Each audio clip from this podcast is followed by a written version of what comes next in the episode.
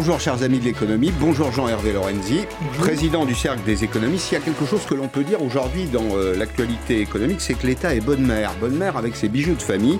Renault, euh, la SNCF, ne fait pas le compte, il y en a beaucoup d'autres. Et puis Air France, c'est officiel depuis ce matin, accord entre la France et l'Union européenne pour euh, le sauvetage d'Air France, qu'on va rajouter un petit peu d'argent public. C'est la question que je vous posais aujourd'hui sur euh, Twitter.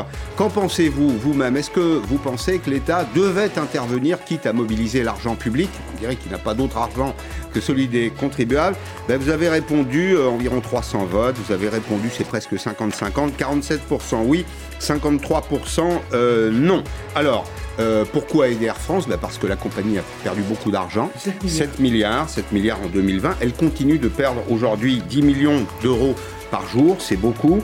Et euh, le plan de soutien du gouvernement à Air France a été détaillé ce matin sur LCI. C'était avec euh, Agnès Pannier-Runacher, qui est ministre auprès de Bruno Le Maire, auprès de Jean-Michel Apathy. France est une entreprise très importante, plus de 40 000 salariés. C'est une entreprise emblématique française. Elle contribue à l'attractivité de notre pays. Et donc, il était légitime de la soutenir. C'est 3 milliards d'euros de prêts que nous allons convertir en fonds propres, mhm. de façon à ce que cette entreprise soit plus forte pour faire face à ces différentes euh, dépenses. Lorsque l'entreprise rebondira, nous bénéficierons de ce rebond mhm. et 1 milliard d'euros d'augmentation de capital. Alors, on va détailler tous ces éléments. On va vous dire ce que vous n'avez pas entendu ailleurs. J'ai quelques détails à donner sur le, contenu de l'accord. Je vais d'abord préciser que Margaret Vestager, qui veille à l'Europe, euh, indique que tant que la recapitalisation n'aura pas été intégralement remboursée, Jean-Hervé Lorenzi, euh, l'Europe interdit euh, la distribution de dividendes. C'est logique. Oui, c'est logique. Oui, bien sûr. bien sûr. Dans tous les cas, pour distribuer des dividendes, il faut qu'il y ait des profits. C'est pas le cas. Non, c'est pas le cas aujourd'hui. C'est c'est une entreprise qui, bien gérée, on peut toujours rêver, euh, mais enfin, il a à la tête un homme euh, très solide. Hein, et, et euh, c'est une équipe solide qui dirige Air France aujourd'hui. Euh, est en fait tout à fait capable de, modifier le cours des choses. Maintenant, pour être très franc, Margaret Vestager peut dire absolument ce qu'elle veut, mais comme personne au monde n'a la moindre idée de ce qui se passera sur le transport aérien mm. dans les trois ans qui viennent, elle a autorisé d'ailleurs la même chose pour la Lufthansa, donc il faut relativiser ça. Toutes les compagnies aériennes au monde sont dans une énorme difficulté évidente, et celles qui vont tenir le choc, ce sont celles qui ont des au fond des, États derrière elles. Alors c'est le cas de toutes les grandes entreprises qui sont dans le Golfe, le Emirates, etc. Enfin toutes les. Et puis c'est le cas de vraisemblablement en, en, France et en Europe de Lufthansa, de, qui est la plus grosse, hein, de, de, British Airways, Iberia, qui sont membres de la même, euh, la même alliance, et de euh, d'Air France. Juste, on, poursuit et puis on, on, continue euh, d'échanger. Jean-Hervé Lorenzi, Bruno Le Maire, ce matin sur, sur France Inter, et là, il y a un autre élément à commenter. L'État, l'État va devenir le premier actionnaire de la compagnie, ou redevenir en réalité. L'État pourra monter jusqu'à un peu moins de 30 dans le capital d'Air France. 29, un petit peu moins pour, ne pas prendre le contrôle complet de l'entreprise, mais ça fera de l'État le premier actionnaire d'Air France. Est-ce que ça pose un problème? Non, bien sûr que non. Moi, je veux dire, ce, ce, sujet est très caractéristique, au fond, de deux remarques. La première, c'est que les gens d'Air France euh, dans les dernières années, ont exaspéré tout le monde. Tout le monde le sait. Avec leur grève. Quand vous dites les gens d'Air France, vous pensez à qui bah, Les pilotes, les, enfin le, SNPL. Alors ils ont changé, mais il y avait un type à la tête du SNPL qui était un, espèce de, drôle de zozo. Et donc, ils ont accumulé les, les, pertes, les ceci et cela. Maintenant, euh, c'est quand même un bijou de famille, c'est vous-même qui avez, qui avez utilisé cette expression, son état. Personne au monde ne veut que Air France ne disparaisse. Et évidemment, euh, il faut que tout ceci soit accompagné, alors déjà, de quelques règles que Madame Vestager a prévues dans sa mmh. cuisine. Elle a fait tourner la mayonnaise. Et il y a 18 slots qui vont disparaître. Des créneaux, on va y venir juste après. Et puis surtout, il faut que, euh, dans les faits, la réorganisation et j'allais dire le bon sens prévalent euh, dans euh, chez Air France. Cela étant dit, il y a toujours une petite paresse. Si je vous pose la question, c'est qu'il y a une question dans la question. Premier actionnaire de la compagnie, on se rappelle du temps où Air France était une compagnie d'État jusqu'à 1993, à peu de choses près. Dernière recapitalisation, c'était 1993. Vous vous en rappelez, c'était 20 millions de francs, 3 milliards euh, d'euros. Et puis, bon, l'entreprise a prospéré, elle a signé des accords elle s'est intégrée à, de, grandes alliances, euh, et peu à peu, le, sentiment de confort que produit l'État a disparu. Elle s'est, elle, s'est mieux sentie dans la concurrence. Est-ce que le danger, là, c'est pas la surprotection? Ah non, parce que je pense que, les, je pense que les, les, pilotes, qui sont des hommes et des femmes tout à fait remarquables, mais qui quand même ont un peu poussé le bouchon un peu loin dans les dernières années, on maintenant savent que de toute façon, c'est l'ensemble de l'industrie qui est en, risque, en danger. Mmh. Et donc, je pense que tout ça va calmer et que les 30% annoncés par euh, Bruno Le ce un matin. Un petit peu moins, parce qu'à 30%. Oui, parce qu'ils sont obligés de faire ça. Oui, il est obligé de, lancer une EPR. Mais euh, il a fait très attention, il sera 29,99. Oui, c'est ça. comme, le prix. C'est comme les prix, 9,99. C'est jamais 10 euros, là, ce sera pas 30. Et donc voilà. Donc je pense que tout ça va être très raisonnable euh, et, je pense. C'est important qu'on conserve une, compagnie nationale qui s'appelle Air France. Bien sûr, mais tous les pays le font. Ça paraît très curieux qu'on soit le seul pays au monde à ne pas le faire.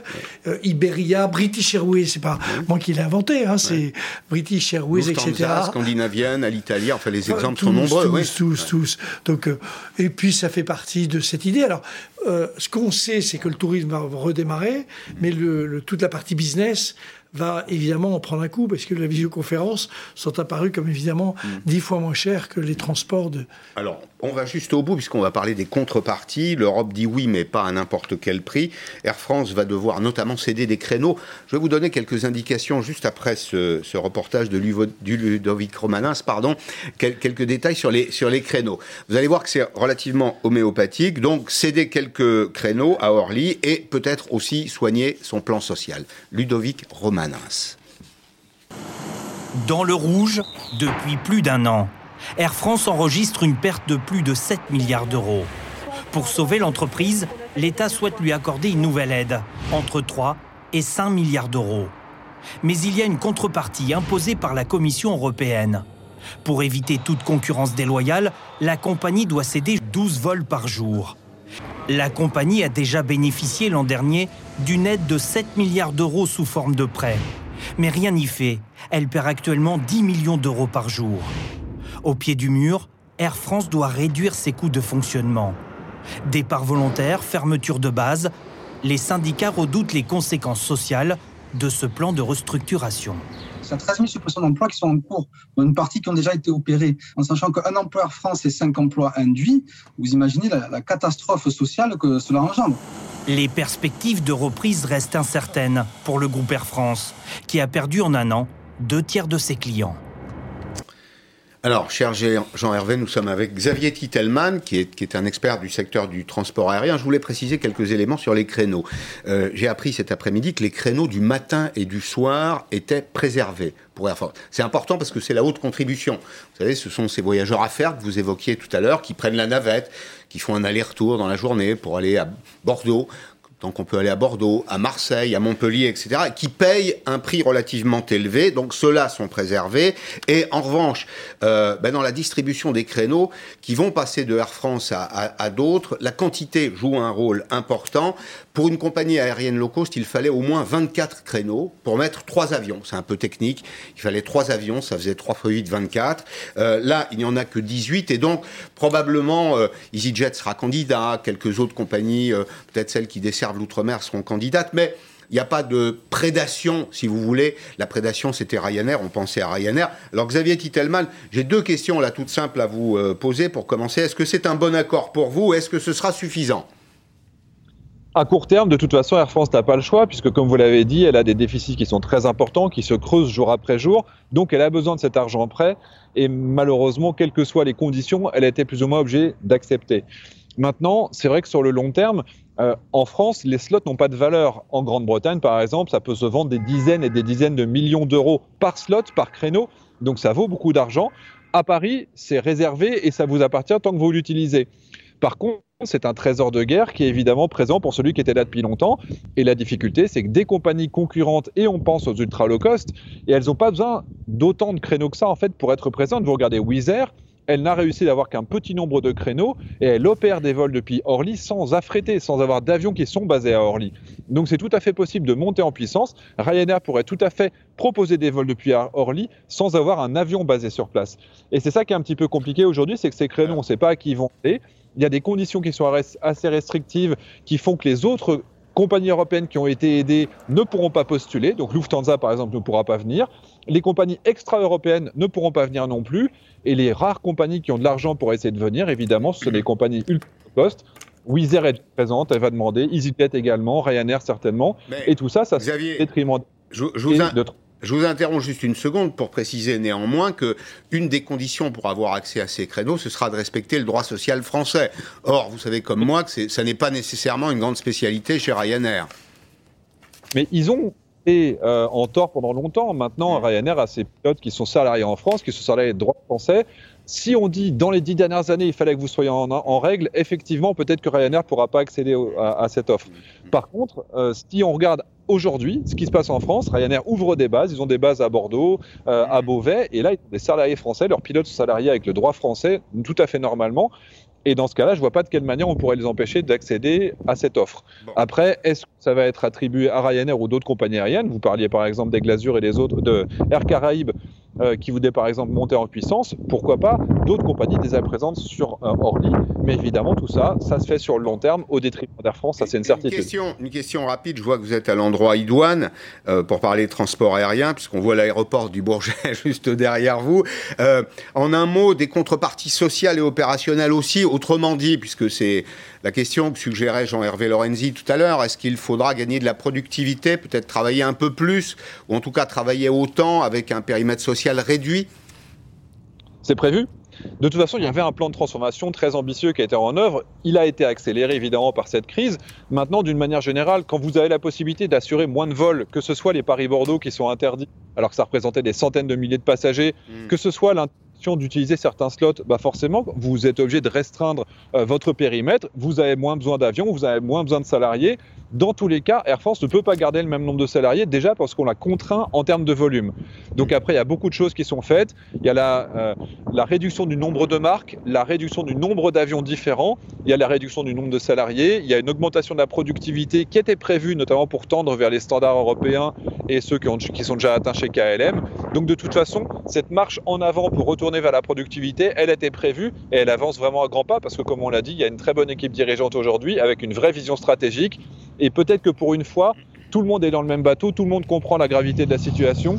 Et comme vous le disiez, les syndicats et les grèves, aujourd'hui, il n'y en aura plus parce qu'on sait très bien qu'il faut absolument avancer et que sinon, on n'a pas le choix. Merci Xavier Titelman. Bonne journée, bonne journée au, au Bourget paradoxe, je voulais qu'on poursuive nos échanges, Jean-Hervé Lorenzi, avec ce paradoxe. Vous avez des entreprises qui vont très mal, des secteurs qui sont très affectés, et puis les places financières, elles, sont très optimistes.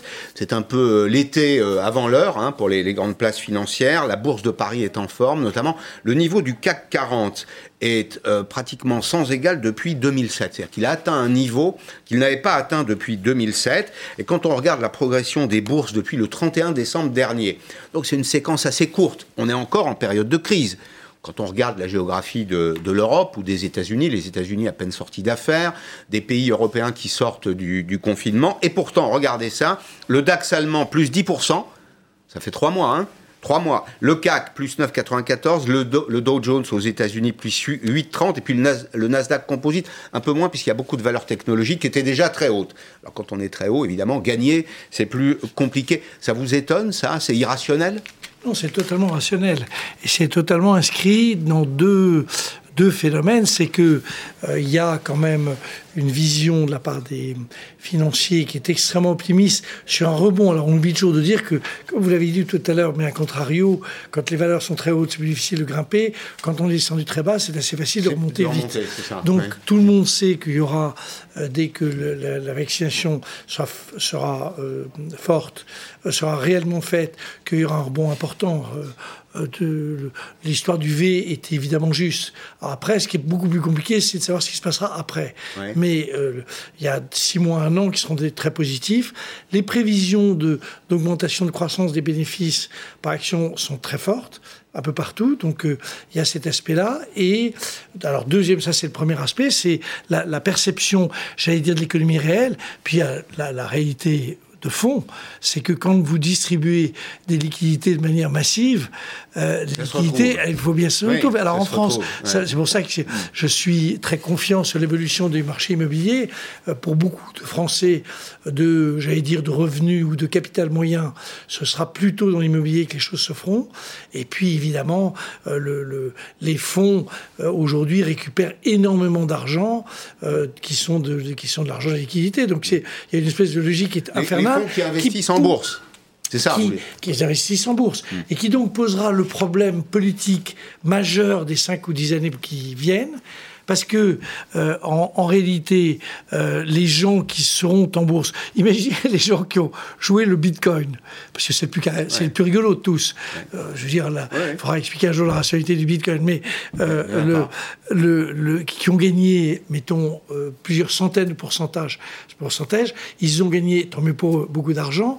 En revanche, les salaires, les revenus ne vont pas augmenter. Donc tous les gens qui ne sont pas, qui sont en dehors des marchés financiers ou des marchés immobiliers, donc qui n'ont pas, notamment les jeunes, capacité de rentrer sur les marchés euh, d'actifs, eh ben, ils vont évidemment être les perdants de l'opération.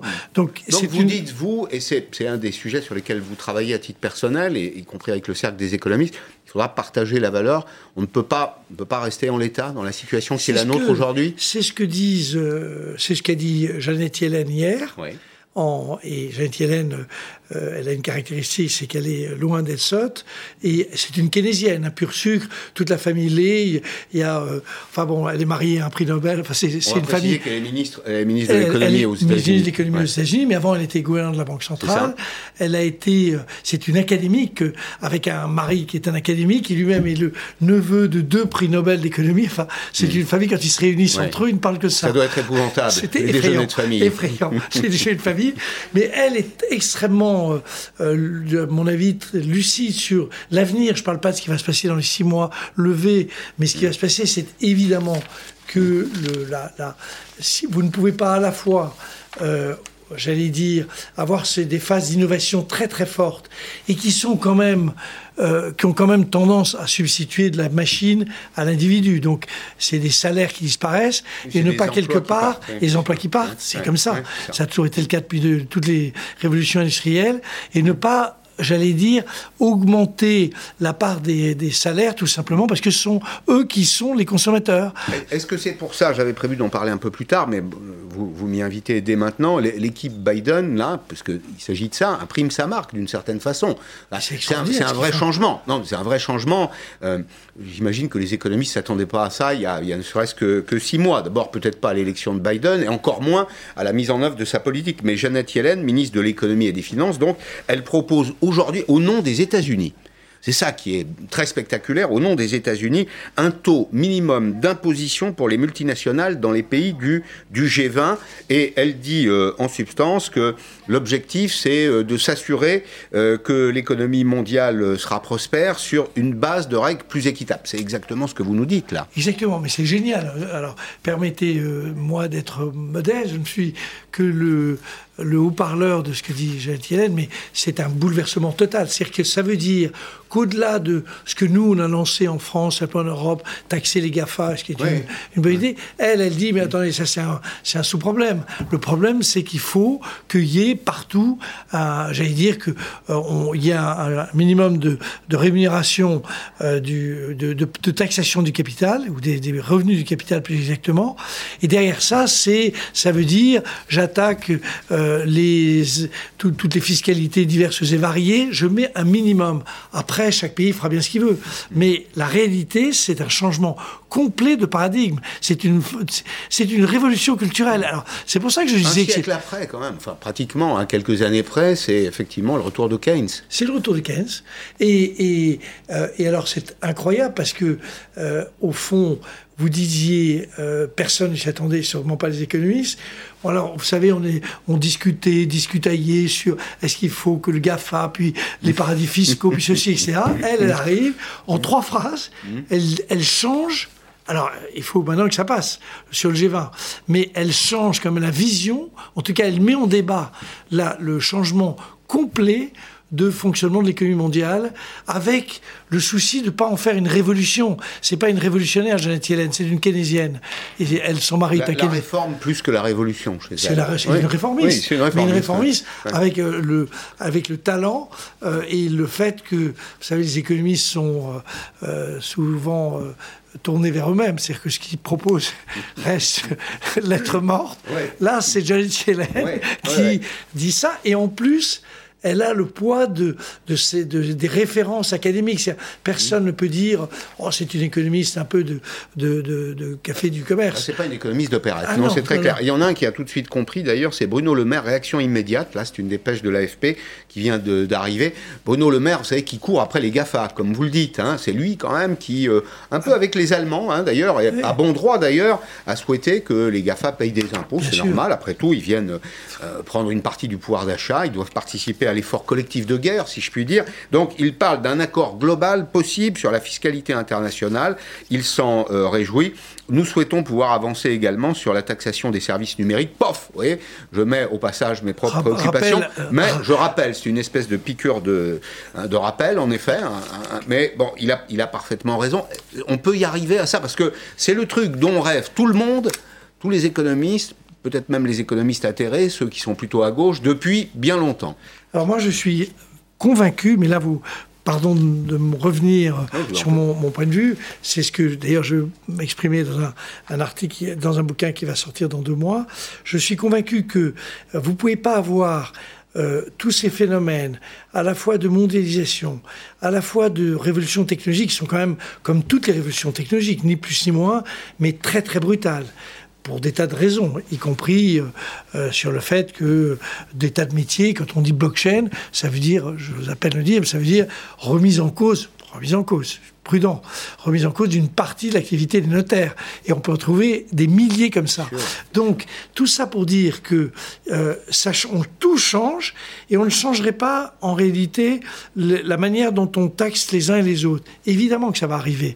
Et ce qui est exceptionnel, ce que je trouve exceptionnel pour avoir, comme vous, lu Keynes dans ma jeunesse, mmh. euh, c'est que il fallait quand même beaucoup d'aspirine pour avaler 15. Là, Janet Yellen, trois, trois phrases. C'est extraordinaire de, de voir les, les, gens en situation comme ça. Et, et, alors, pour répondre à la question, oui, je suis convaincu. Je suis convaincu que, euh, tout simplement parce que c'est la seule manière d'éviter des crises à répétition, parce que vous ne pouvez pas à la fois supprimer des emplois et pas remettre du, j'allais dire, du, du, salariat. ce, que vous, ce que vous observez, vous, c'est que le monde a gagné en intelligence économique ou alors on va revenir aux vieux réflexes c'est une vraie. Ce qui s'est passé là, c'est un vrai signal qui, change le, ce que les Anglais appellent le mindset, l'état d'esprit. Que, euh, la, la, principale mise de l'économie du monde entier sorte quelque chose comme ça, c'est inimaginable. C'est du même la mm. même affaire que euh, je ne sais pas, il faudrait trouver un équivalent, mais euh, ce serait, euh, je ne sais pas, on mettrait l'abbé Pierre en charge du logement à l'échelle mondiale. Et non, c'est extraordinaire ce qui s'est mm. passé.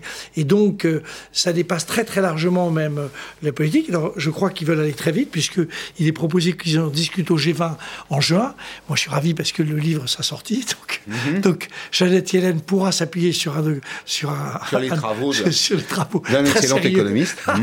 et, et, non, mais c'est extraordinaire, très très important. Alors, il y a un autre élément, c'est euh, la question des, des, moteurs de la, de la reprise.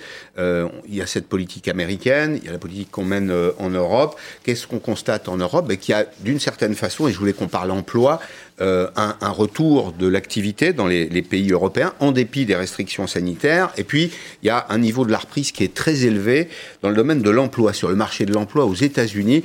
Écoutez, regardez ces chiffres, c'est vraiment le printemps américain dans le domaine de l'emploi. Les États-Unis ont créé, ça veut dire qu'on peut le faire. Vous voyez, si je parle de ça, c'est que je voudrais dire qu'on peut le faire. Ah ben, pas seulement aux États-Unis. 379 000 emplois créés au mois de février au mois de février aux États-Unis. Rappelez-vous quand même des images des États-Unis au mois de février. je, passe, oui, je passe quand même sur le, ce qui s'est passé au Capitole. Il y a toujours la pandémie, il y a toujours des tensions dans la société américaine, mais les États-Unis ont créé 379 000 emplois. Ils sont un taux de chômage à 6,2. Pour nous, ce serait formidable. Pour eux, c'est énorme. C'est pratiquement le double du niveau euh, d'emploi à peu près résiduel sur lequel a vécu l'Amérique au cours des, des toutes dernières années. Et donc, je voulais en venir à cette tribune de votre honorable confrère Jean Pisani-Ferry euh, qui a été publié par Le Monde il y a, quelques jours, qui parle de politique contracyclique et qui dit donc en substance, euh, il faut mettre l'économie sous haute pression. Regardez ce que font les États-Unis. Biden met beaucoup d'argent pour soutenir l'emploi, pour soutenir le revenu des ménages. D'abord, il distribue beaucoup d'argent aux ménages, donc ça fait de l'activité, ça entretient l'activité, donc ça permet de créer des emplois. Et une politique qui est une, une politique d'aide, y compris aux emplois peu qualifiés. Là aussi, pratiquement, on n'avait pas fait ça depuis 50 ans. Alors deux, deux, remarques. La première, Jean Pisani a parfaitement raison dans ce qu'il dit, et je peux vous donner d'ailleurs un scoop. C'est qu'il y aura un deuxième plan de relance. alors je ne sais pas en France. En France. En France. Je, je, le plan de relance européen, je rappelle qu'il y a quand même un gros paquet qui est en fait le financement des plans de relance nationaux. Chez nous, c'est 40 milliards. Donc, euh, donc c'est c'est très important le plan de relance dans ce qu'il a eu de méthode de financement. Mais en réalité, le plan de relance européen, c'est proprement, à proprement dire, c'est peut-être 250-300 milliards d'euros, ce qui n'est pas énorme. Donc, euh, euh, donc il y aura un plan de relance français. Je ne peux pas vous donner la date exacte, mais je ne vois pas l'actuel président de la République, euh, qui est très subtil dans ce genre de choses, ne pas décider je pencherai assez pour le 15 octobre. Le 15 octobre, décider de relancer quelque chose de plus. évidemment, notre plan est trop petit. Il n'est pas, il est pas adapté. il n'est pas dimensionné. Mmh. Et je dois dire que moi, j'avais trouvé qu'il était très bien dimensionné. Donc, chacun peut se tromper, mais là on voit bien que avec les États-Unis, si on veut recréer des centaines de milliers d'emplois en France et si on veut pas avoir une crise sociale, il va bien falloir y mettre un paquet. Mmh. Un paquet, ça c'est la première remarque.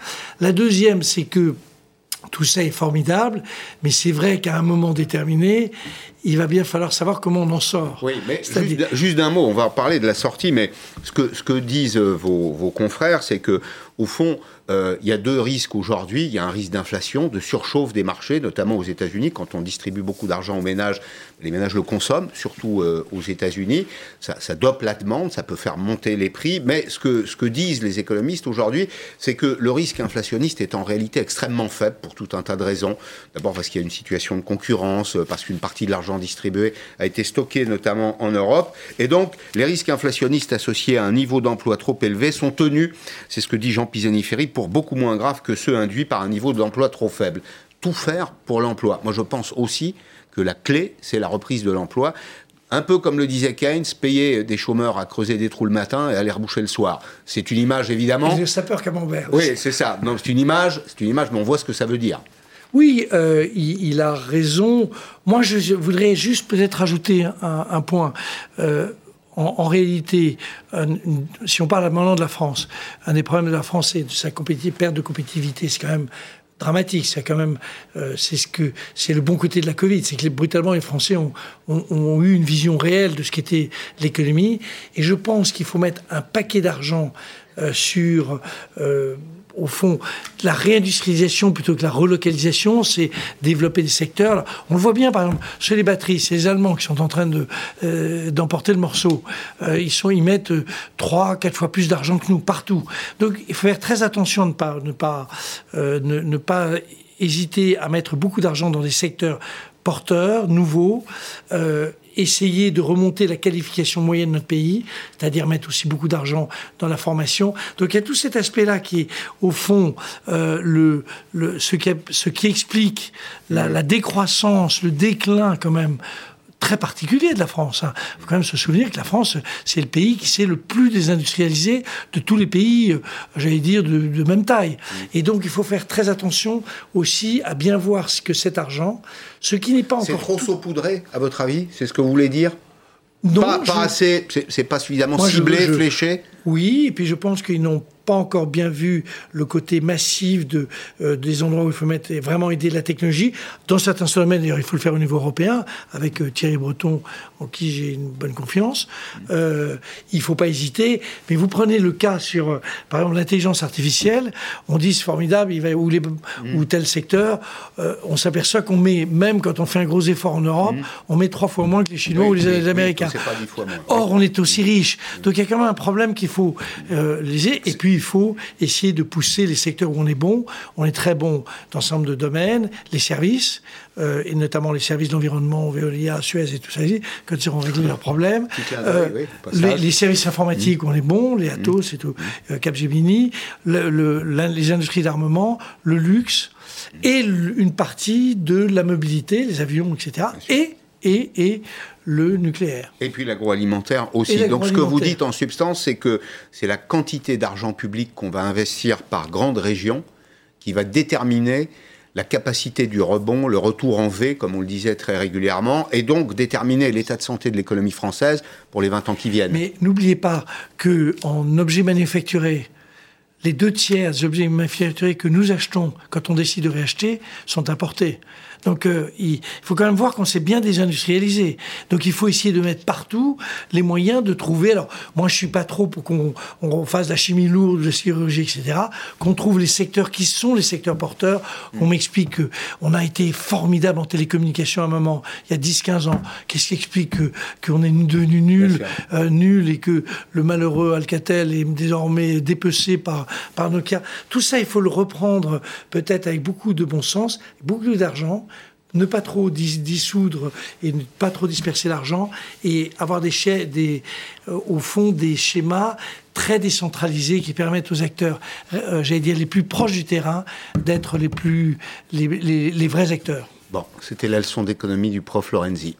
Merci beaucoup, Jean-Hervé Lorenzi. Vous reviendrez nous voir quand votre, quand votre ouvrage va, va, va, apparaître. Vous lui avez déjà trouvé un titre. ah non, d'une sapsité biblique. La grande rupture, en dessous, réconcilier Kenz et Schumpeter. Bon, ça c'est très biblique en effet. Merci beaucoup, merci Jean-Hervé. Dans un petit instant, Xavier Durand, le patron de la COFAS, pour un livre passionnant, Le management dans un monde incertain.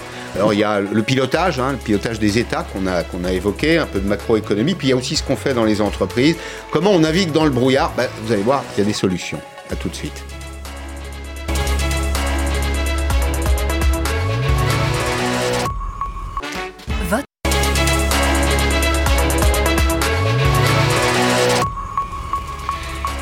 Bonjour Xavier Durand, merci d'être avec nous. Euh, vous êtes polytechnicien et vous avez euh, écrit euh, Le management dans un monde incertain. Vous venez nous voir pour ce livre. Vous avez quand même une autre particularité, c'est que vous êtes le, dirigeant de la COFAS. Alors c'est un nom qu'on entend assez régulièrement. Vous accompagnez les entreprises françaises à l'étranger et vous et en France aussi, mais et, vous vous arrivez avec une, expérience, l'expérience du, du, dirigeant sage probablement, vous avez vécu toutes les grandes crises. C'est une de vos particularités. Vous avez connu l'Asie, vous avez connu euh, l'Amérique du Sud, il y a eu une, crise en Amérique du Sud, l'Amérique du Nord, la crise de 2008.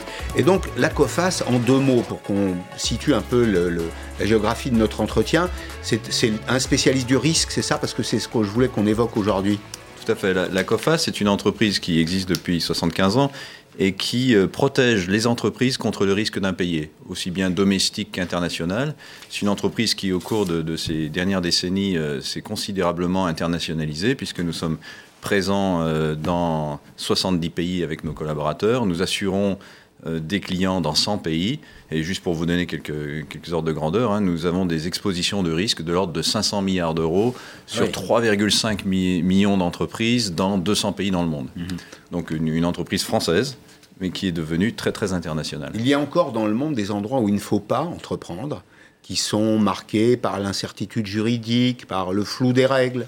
Il y a encore des endroits, si vous voulez, où effectivement chaque marché est différent. Alors dans notre métier, imaginez, euh, on prend des risques dans 200 pays, ça veut dire euh, pas loin d'une centaine de langues, autant de systèmes juridiques différents, autant de contextes économiques ou politiques différents. Donc arriver à faire du crédit dans un pays suppose une maturation de l'infrastructure euh, qui prend beaucoup, beaucoup de temps. Donc il y a effectivement des endroits dans lesquels il est encore impossible, si vous voulez, de se baser sur une analyse objective ou quantifiée du risque pour pouvoir euh, les prendre. Mhm. Tout à l'heure, euh, juste avant l'émission, on, évoquait ensemble le commerce extérieur français. C'est pas c'est pas lié uniquement à, à, la nature des entreprises, c'est pas lié uniquement à leur politique. En France, on exporte peu, peut-être parce qu'on manque d'industrie, comme on le disait tout à l'heure avec Jean-Hervé Lorenzi. C'est peut-être d'abord un problème de quantité. Je pense que c'est un problème de structure du tissu industriel français. C'est-à-dire qu'il n'y a pas en soi de problème structurel pour que les entreprises françaises. On, sait le faire quand on, peut le faire. On exporter. D'ailleurs, COFAS, euh, nous aidons les entreprises à exporter et à exporter mieux. Maintenant, on n'a pas du tout la même offre et la même structure de Mittelstand allemand, si vous voulez, si on se compare à notre voisin, hein, qu'ils peuvent avoir. Donc je pense que c'est là que se trouve la, un problème d'organisation aussi. On dit que les Allemands chassent en meute. C'est une expression qui, résume, qui résume assez bien des stratégies très construites, très pensées en amont. On arrive avec l'ensemble de la solution. En fait, on ne vend pas de l'industrie ou des produits, on vend des solutions. Ce sont des écosystèmes, hein, mais je pense, que, je pense que la France euh, fait, fait la même chose, mais avec euh, probablement partant d'une base industrielle plus faible. Hein. donc je crois que c'est là que se trouve. C'est ce qui fait la différence, d'où l'intérêt, comme le disait tout à l'heure Jean-Hervé Lorenzi, de mettre de l'argent, y compris de l'argent public, pour réindustrialiser le pays à l'endroit où il, où il faut le faire. Euh, dans votre euh, ouvrage, vous évoquez beaucoup la question du, du risque. La, France est d'ailleurs assez peu à l'aise. Les Français sont assez peu à l'aise avec cette question du, du risque. Et vous en tirez une conclusion que je partage, qui est de dire vouloir réduire ou encadrer l'excès de risque est au mieux illusoire au pire, un frein à l'innovation, à la performance. Ça aboutit à la conclusion que le risque principal, c'est de ne jamais en prendre. Je crois que vous savez, ce livre, il vient de l'observation que j'ai faite au cours de, ces 30 dernières années, ayant vécu à peu près toutes les grandes crises qu'on a traversées, que euh, certaines entreprises réussissent très très bien et au contraire se développent à travers les crises, et puis d'autres... Euh, euh, subissent l'échec ou, sont obligés de, de, vous, vous en avez tiré vous une conclusion Vous avez une, espèce de petit mode d'emploi, ce qu'il faut faire et ne pas faire? Bah, la, conclusion, elle, vient du fait que d'abord, on, ne peut pas maîtriser ces risques. On fait face à des crises hein, maintenant depuis euh, des décennies ou des siècles, euh, qui sont des crises financières, qui sont des crises des pandémies et, que malgré tous les outils qu'on a et qu'on a développés, elles continuent d'arriver. Et on est mm. toujours aussi incapable de les prévoir. Par contre, euh, euh, toutes les entreprises qui créent de la valeur sur le long terme sont des entreprises qui réussissent à maîtriser des risques mieux que d'autres. Mm-hmm. Et, comment est-ce qu'on peut maîtriser un risque qu'on ne peut pas prévoir? C'est toute, c'est toute la, si vous voulez, la, dialectique dans bah, laquelle se situe. J'aimerais le savoir. Bah, en, en, développant une culture, si vous voulez, d'improvisation, d'improvisation constructive, par rapport à la survenance d'un risque qui n'était pas prévu. Hmm. Et donc ça, c'est quelque chose auquel... c'est de la gymnastique intellectuelle, c'est des outils, euh, c'est des tableaux de bord comme on en a pour prendre la décision au bon moment C'est d'abord et avant tout une mission et une culture. Donc il faut que tout le monde dans l'entreprise, si vous voulez, soit clair sur qu'est-ce qu'on essaye de, réaliser, quelle est, quelle est, notre mission, quel est l'objectif que l'on poursuit, chacun en soit bien imprégné. Et puis c'est une culture dans laquelle on va permettre aux uns et aux autres bah, d'agir en fonction des événements qui se présentent. Si vous prenez le cas de la COFAS, par exemple, on, est dans 70 pays. Vous imaginez qu'il est presque impossible, en se situant au centre de décision à Paris, de savoir en temps réel tout ce qui ah peut se présenter et de connaître très très bien tous les contextes euh, individuels de, chacun des pays. Donc il faut que les collaborateurs de chacun des pays soient capables de prendre des décisions en ayant bien en tête euh, l'objectif global de l'entreprise, mais soient capables de prendre des décisions, c'est-à-dire qu'ils sachent qu'ils ont la confiance du management, hmm. qu'ils peuvent et qu'ils doivent prendre des décisions et donc prendre des risques. Est-ce que la culture qu'on produit en France est une culture un peu conservatrice, y compris à l'éducation nationale? Je m'arrête un instant sur le, le sujet. L'éducation nationale en France, c'est un stock de connaissances et de savoir qu'on transmet. Et on considère que l'élève a réussi, vous êtes polytechnicien, je crois, non, c'est ça, ça. L'élève a réussi quand il a parfaitement appris, quand il a parfaitement restitué. Ça, c'est quand même assez peu la culture du risque et de l'innovation. C'est un peu ceinture et bretelle, non? C'est vrai qu'on a une culture où il faut lever le doigt avant de, avant de pouvoir répondre ou de proposer, proposer quelque chose qui va un peu à l'encontre hein, d'une culture anglo-saxonne où on encourage les uns et les autres à se mettre en avant et à prendre des risques, à prendre le risque de, de dire quelque chose tout en sachant pas exactement quelle... Euh, même si c'est une bêtise. Même si parfois ça sera une bêtise. Et je mmh. crois que d'apprendre, si vous voulez, la, la, capacité à l'échec ou d'avoir la capacité de se tromper, c'est quelque chose qui est très important. Mmh. Bien sûr, sans mettre en cause la solidité de l'ensemble. Mhm. Ça, ça c'est très important. Et ça, on l'a pas, on n'accepte pas l'erreur, l'échec, c'est ça? Bah, Je crois qu'on pas assez ou... Pas assez. Je pense que je pense qu'on l'accepte, mais mais on l'accepte pas assez. Et je pense que mhm. les entreprises qui développent une culture où il y a suffisamment de confiance pour que les uns et les autres puissent prendre des risques, puissent se tromper, sans mettre en cause, encore une fois, hein, la viabilité de l'ensemble, euh, sont des entreprises qui vont apprendre, qui vont apprendre à maîtriser des risques et, comme un artiste euh, ou comme un sportif va prendre des risques et va, faire, euh, va réussir à les maîtriser mieux que d'autres, mmh. je pense que les entreprises peuvent apprendre euh, mieux à gérer l'imprévu. C'est vous qui citez cette formule de George Gershwin que les amateurs de, musique connaissent, de, jazz. Je ne sais pas si on peut parler de jazz. C'est un on peut parler de jazz, un peu symphonique, c'est ça. En tout cas, vous êtes vous-même jazzman qui dit, c'est en anglais, mais tout le monde va, va comprendre, Life is a lot like jazz. It's best when you improvise. La, la, vie, c'est un peu comme le jazz, c'est mieux, c'est oui, c'est mieux quand vous improvisez. Bah, si vous voulez, je vous pose un peu le, à titre d'image, hein, la musique classique, qui est, qui est, un univers dans lequel on essaie de reproduire quelque chose mm. de parfaitement défini dans des conditions absolument idéales, avec un niveau de, de perfection euh, incroyable, à, ce qui se rapproche, à mon avis, plus de la vraie vie, qui est euh, un ensemble de musiciens qui se connaissent plus ou moins, qui arrivent avec euh, une ambition, qui font face à un public qui est plus ou moins intéressé, euh, sur lesquels, dans une salle dans laquelle le son va être plus ou moins bien configuré. Mmh. Et mmh. puis, donc, ils vont devoir créer une émotion et quelque chose d'intéressant, sans savoir exactement comment ça va se passer à chaque instant. Et c'est ça la vraie vie. C'est un peu contre-intuitif. C'est au fond, vous nous dites l'improvisation, ça, ça s'apprend, ça se prépare Ça se prépare, absolument. C'est-à-dire qu'il ne s'agit pas euh, de faire, euh, de faire n'importe quoi et de juste faire du bruit pour faire du bruit ou d'improviser tous chacun dans son coin. Mmh. Il s'agit d'avoir un objectif clair, d'avoir une vision, si vous voulez. Euh, il s'agit d'avoir une, une écoute des uns des autres qui permettent de rebondir et de céder. Et puis il faut avoir un leader quelque part qui dise quand les choses dérapent et qu'on a, on a atteint un peu les limites de l'exercice, qui ramène tout le monde sur le droit, sur le droit chemin et qui finalement redonne le là hein, pour, pour prendre C'est militaire, ça. C'est une mission, un chef des moyens. Bah, si vous voulez, c'est la euh, trilogie. ce, que, je propose, qui est euh, de permettre un, un leadership distribué, euh, une certaine improvisation, n'est pas en opposition avec la notion d'un leadership fort. Hmm. Hein, je crois qu'au contraire, ce que, ce que je propose, c'est que les leaders osent prendre le risque hmm. de déléguer et de laisser les autres improviser. C'était un peu le XXe siècle. Le XXe siècle industriel était très standardisé avec euh, des hiérarchies très, très verticales, mais on voit que l'économie française s'est quand même convertie au service aujourd'hui, dans lequel l'activité de service, dans, dans lequel d'abord la création personnelle est possible, et c'est très bien, euh, dans lequel la, la, confiance fonctionne avec la responsabilité. Tout à fait. Et je crois que c'est le C'est générationnel ou non bah, Pas bah, uniquement C'est une, une évolution. Alors on pourrait parler, si vous voulez, des, je, cite dans le livre un peu l'évolution de la, pensée en matière de risque. On, vient d'un monde dans lequel, euh, au départ, on se disait, bon, la vie, c'est un déterminisme, donc euh, il y a une espèce de karma qui définit votre destin et vous allez... Euh, vous allez vivre ce que vous devez vivre, donc vous n'avez pas conscience de prendre des risques. On est passé à un moment où on a réussi, on a, on a compris, si vous voulez, la, euh, la stochastique, on a compris le hasard et on a compris que dans certaines situations on se mettait plus à risque que dans d'autres. Et puis on a essayé de contrôler ce risque. Donc on a développé des outils qui sont d'ailleurs euh, très utiles, qui sont, sont formidables, des outils quantitatifs, des outils de process, des outils de contrôle, des, des gouvernances. Même un peu trop, non Dans certains cas. C'est devenu une espèce d'embolie le contrôle dans les entreprises. On passe 30% de son temps à contrôler ce qu'on a fait. effectivement. Et puis, et puis en, voulant tout contrôler, finalement, euh, d'abord on ne peut pas parce que mmh. l'exercice est vain, et puis on crée des rigidités qui vous rendent beaucoup moins flexibles et beaucoup moins agiles au moment où se, prévu, euh, où se, présente l'imprévu. Mmh.